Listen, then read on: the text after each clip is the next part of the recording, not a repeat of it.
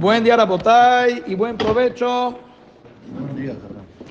Ya estamos entrando entonces a las parashot que tienen que ver con el Mishkan, Terumá y los materiales que se usan para la construcción del Mishkan, que son oro, plata, bronce, telas, colores, todo eso, por supuesto, se entiende que con eso se construye un Mishkan. Si yo te digo, ¿con qué se construye una casa? Quiero hacer un edificio, ¿qué me vas a decir? Se necesita ladrillo, se necesita varilla, se necesita carpintería. Bueno, todo eso son materiales de construcción. Lo extraño es que la Torah también, cuando te dice con qué se construye el, el Mishkan, mete cosas que no son materiales de construcción. Si yo te digo, quiero construir un knis, ok, ya quedamos, cemento, varilla, tal. Imagínate que tú me dices, ¿qué más se necesita para construir un knis?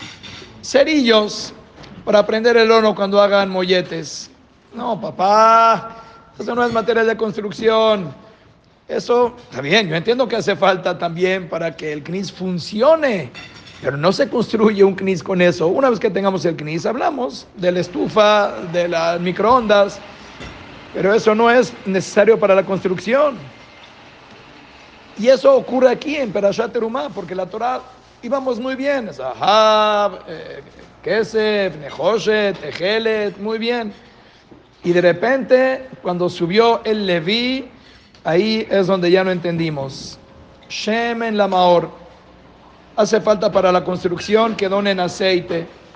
Besamim le shemen amishha. Perfumes para el ketoret, para el aceite.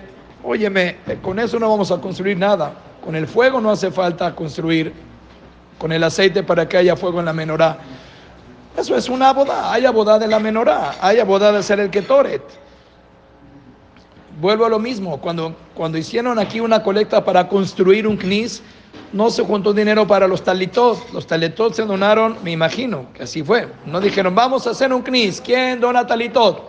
No, primero vieron quién dona el CNIS, la construcción del CNIS, y luego vemos lo que hace falta para aquella gente que pueda rezar en el CNIS, los, eh, la indumentaria que se necesita. Entonces, ¿por qué la Torah? Gracias. ¿Por qué nos meten aquí el Shemen o los Besamim? Entonces dice el Dad Zekenim Baalea Tosafot, de que en verdad, por ejemplo, este aspecto del Shemen Lamaor, que haya luz. Nosotros fuimos a ver el departamento que estamos detrás para Bezat Shem, que viven ahí, Bezat Hashem, la nueva pareja. Yo no sé cómo se construía antes, es algo tremendo. En mi casa hace 20 años es lo mismo, también estaba así. Un departamento, Baruch Hashem, muy amplio, de esos viejitos que todavía los hacían grandes, no tiene áreas comunes, pero es un departamento grande, es una estancia muy, amplia. ¿Cuántos focos tiene la estancia? Es un comedor jequeado. Y la sala, ¿cuántos focos hay para todo eso? Tres. ¿Cómo le haces para tener tres focos? Entonces, eso. Entonces, ahora que vino mi cuñado que nos va a ayudar a un poco acondicionar el departamento, él antes de decirme que hace falta también carpintería, también lo del baño, ¿cómo se llaman los metales? Cancelería. Cancelería antes de nada que me dijo, Salo, focos. Entonces los focos ya se convirtieron en un issue ahora para la remodelación del departamento. ¿Te das cuenta cómo la luz es parte integral? Así dicen que Jajam Pérez, así me dijeron que era Pérez, antes de que, ustedes saben que la gente que es partidaria de Jajam Pérez, le preguntan todo a Jajam Pérez. El que es de top es top. Entonces, eh, incluso para ir a comprar el departamento, las nuevas parejas, esto, lo llevan, le preguntan. Entonces él dice, no me importa, a mí no sé si es, qué tan grande es, que si tiene paddle, si tiene alberca, si tiene recámaras, no me importa. Yo lo único que quiero que me digas es si tiene qué. Luz. Luz. Es lo único que le interesa. ¿Le entra bien luz? ¿Es un departamento cálido? ¿O está ahí todo frío. Frío no me gusta, dice Ara Pérez. Es verdad, veme un departamento que le entra luz. Entonces la luz es un factor muy importante. en el Bet el aceite para que se prenda la, la menorá, más allá del aspecto que la menorá es una de las abodot que se hacen en el, en el Mishkan, pero la luz es un tema intrínseco para la, es parte del, de la construcción del Mishkan, que esté alumbrado, pues sí, que haya focos, tienes razón, definitivo. Y más allá de la luz que había en el Mishkan, si es la casa de Boreolam, tiene que haber también aromaterapia. Entonces, aparte de que ellos ponían besamim para, para la boda que se llama ketoret, que es una boda que se hacía, pero también el hecho de que huela rico es parte de la construcción del Mishkan, porque no puede ser que la casa de Boreolam no tenga esa sensación de que tú llegues ahí y digas, oh, fuimos el otro día, fuimos juntos, ¿se acuerda? Fuimos hace un año y cacho que, siempre alegrías que vayamos siempre juntos, pero fuimos a dar hater a una casa, justamente con señor en vida alta. Vida alta, solamente tú eres la puerta, el lobby de vida alta.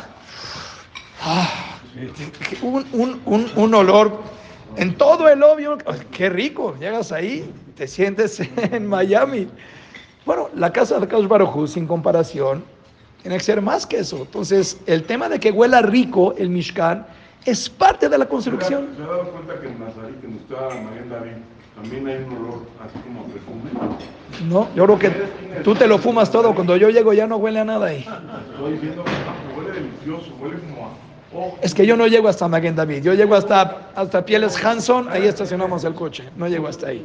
¿Huele a? ¿De dónde es ese olor? De... después digo Pero huele delicioso.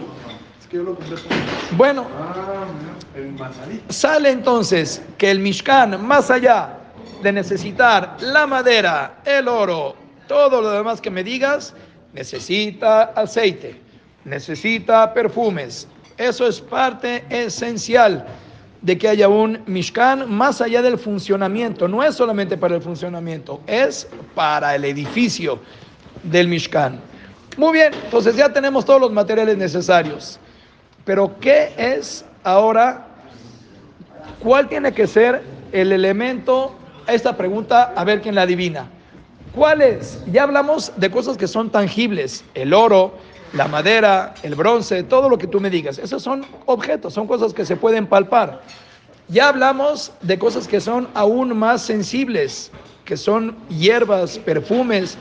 Ya hablamos de cosas aún más sensibles, la luz, el fuego, que es algo no tangible, que eso también es necesario para la construcción del Mishkan. Pero ¿qué más aún es menos tangible?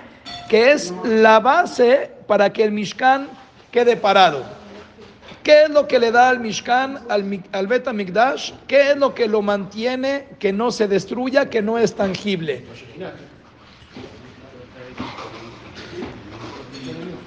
¿Qué es lo que destruyó el Bet El odio. El amor. Entonces, entonces, ¿qué es lo que le da estructura para que esto no se caiga en pedazos? Decimos en Shira Shirim, Tojo Ratzuf Ahaba. ¿Cuál es el centro, el corazón, la parte medular del Mishkan? Es el amor. Ese es el material principal que se necesita para que esto pueda seguir parado. El amor. Tú puedes tener una casa entonces que tenga los materiales más finos, que le entre la mejor de las luces, que tenga un funcionamiento impecable. Todo está muy bien, finísimo, pero si todo ese fuego, toda esa luz que la Torah pretende que haya dentro del Mishkan por medio de este aceite de la menorá que se prendía, pero si no hay una actitud también de fuego del Cohen, cuando Él atiende a la gente que viene a hacer sus sacrificios, cuando la actitud de la gente en general dentro del Mishkan no es una actitud de amor, de empatía, de amistad, de hermandad, entonces toda esa estructura tan fina, tan hecha con tanto detalle, medidas tan específicas, todo con un cuidado dictado por Hashem con Ruach HaKodesh, todo eso se destruye, no queda nada. Pero ¿dónde quedó la belleza? Misión, Mijlal, Yofi, el Batemekdash era la belleza del mundo. ¿Dónde quedó todo eso? Nada. Si no hay belleza en el comportamiento de nosotros, ¿para qué queremos tanta belleza física? Entonces, vemos nosotros hogares, construimos mansiones en las mejores zonas de México, cada vez se hacen colonias más finas, todo más modernizado. Ahora en la Laja habla, eh, es un tema que nos tenemos que meter en, en algún momento. En Israel le llaman Bait Hacham, una casa sabia. ¿Qué es una casa sabia? Todo está dirigido por la tecnología. El Alexa famoso que saben, tú dices, ábrase cortina, ¡pum! Quiero escuchar eh, Luis Miguel, ¡pum! Quiero ahora prender la luz de la oficina, todo con el habla, solamente. Entonces, primero que nada tenemos que estudiar en Shabbat qué pasa con todo eso, si se puede tener Alexa. Pero increíble, logramos ya hacer casas que yo creo que el día de mañana van a pensar por ti, te van a leer la cabeza que quieres, ni siquiera va a hacer falta que lo digas, todo va a ser tan, tanta tecnología, tan sistematizado. ¡Wow! Con todo y Alexa, si no hay luz, no hay Alexa. Si no hay luz, Tiene que haber no corriente. Hay, no hay Alexa. Sí, señor. Pero ¿para qué queremos todo eso? Una casa tan inteligente, Co- cosas tan finas, muebles carísimos, hacemos las mejores decoraciones, de verdad una mansión, palacios tenemos, cosas de verdad increíbles, una fachada preciosa, divina, pero ¿qué hay adentro de esas casas? ¿Cómo es el ambiente? ¿Cómo se vive ahí? Hay calor, hay atención, hay dedicar tiempo, hay armonía. ¿Cómo se vive ahí? Y si no, si carecemos de todo eso, entonces podemos tener la mejor de las construcciones. Pero si no tenemos las mejores de las actitudes adentro de nosotros, ¿qué estamos haciendo? Si nosotros no entendemos de que estamos entrando a un pequeño Betamigdash cuando llegamos a nuestra casa y lo que va a detener esas paredes de que no se derrumbe, no, no, nuestra casa no se va a derrumbar, pero que se derrumbe emocionalmente. ¿De qué depende? Oye, en el Betamigdash también cada uno era responsable. Qué bonito era que cuando llegaban las fiestas, por ejemplo, que todo Israel tenía que venir, de donde vivieras tenías que venir al Bet Mikdash a festejar, la gente peregrinaba hasta que llegaba ahí, al Bet Mikdash. Había una mitzvah de simha, de alegrarte en el Bet Mikdash. Y cada quien era responsable de que el otro se alegre. Quiere decir, el hombre, ¿cómo alegraba a su pareja? Shopping. La, mujer, ¿cómo alegraba al hombre? Carne y vino. Los padres, ¿cómo se encargaban que los niños chicos estén contentos? Chocolates. O sea, cada quien veía la necesidad de que haya un ambiente que sea funcional. No existía estar en el Beta Mikdash depre. Si tú estabas mal, estás contradiciendo a la Shejina misma. Aquí está la presencia de Boreolam. Eso obliga a que tu actitud estés.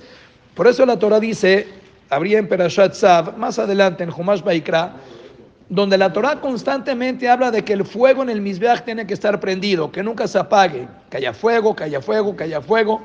Según la Hasidut, la Torah menciona tantas veces que tiene que haber fuego, que una de las veces cuando el Pasuk dice, Veaesh, ya, Jajam Pérez ya vale este knis. Veaesh ala Mizbeach tukat bolo. El fuego que está sobre el Mizbeach tiene que prender en él y que no se apague. ¿Qué significa que tiene que prender en él? Se refiere al Cohen. Tantas veces dice que haya fuego, sí, pero también el Cohen tiene que tener una actitud fuego. ¿Qué quiere decir? Que esté con toda la energía, que haga las cosas con ganas, que se dé cuenta en el lugar donde está, que se comporte acorde, pero que haya voluntad, que haya buena actitud. Si no, ¿para qué queremos tanto Betamigdash tan precioso? Si la persona que atiende, que habita en el Betamigdash, tiene una actitud que está tibio, no tiene ganas, está todo con, con actitud, con cara. No, eso no nos sirve. Y cada persona que pisamos nuestra casa tendríamos que también tener ese fuego. Yo entiendo que a veces, bueno, llega uno cansado, ya después de toda una jornada, lo que tú pretendes es que te atienda, pretendes tirarte en el sillón, ver unas noticias que te sirvan, llegar a cenar y te a dormir. Ese es un hogar donde tú llegas para dormir y para pasar el gasto y que te atiendan. Es todo lo que tenemos para aportar a nuestra casa, el gasto. Yo entiendo que el gasto es muy importante, pero no lo es todo. Y nosotros equivocadamente con eso queremos sustituir todo. Pensamos que entre más gasto bueno demos y abundante, entre más a nuestros hijos también los atendamos con la mejor de la tecnología, el día de mañana con el mejor coche y hoy por hoy con la mejor ropa, pensamos que con eso cumplimos toda nuestra obligación. Y no es sustituible. El tiempo y la dedicación y el cariño que necesita también nuestra pareja y también nuestros hijos, ni el tesoro más grande lo puede cubrir. Pero pues qué fácil es, ¿no? ¿no? Que no demanden de mí, que a mí me dejen llegar y seguir en mi rollo y no tener esa actitud, y no tener que llegar inspirado a mi casa y no tener que chutarme todo lo que está pasando y ver qué onda con mi hijo y saber los malestares de mi esposa. Ten, ya, déjame mi tranquilo. Claro, es más fácil. Estamos dispuestos a matarnos para tener ese nivel de vida con tal de que no demanden de mí atención, tiempo y cariño. Pero esos no son los sustentos que agarran el Beta Migdash, ni el Migdash Me'at que pretendemos tener cada quien dentro de su casa. Entonces, preocupémonos mucho porque todo lo exterior esté bonito, hermoso, pero cuanto más y más que el Tojora Tzufahama, que el núcleo, la infraestructura de los Migdashim que hagamos para nosotros, que eso sea lo que lo detenga el amor, el cariño, la armonía, la paz que se experimente ahí, las palabras de aliento, de alabo, todo lo que hace falta para una, una relación que sea funcional, para que esto siga parado, que podamos, cada quien, Matobo o Aleja Yaakov, Mishkanotej Israel, que cada quien podamos tener un Mishkan donde Borolam ahí penetre del ambiente hermoso que vamos a lograr tener cada quien con sus familias. Amén.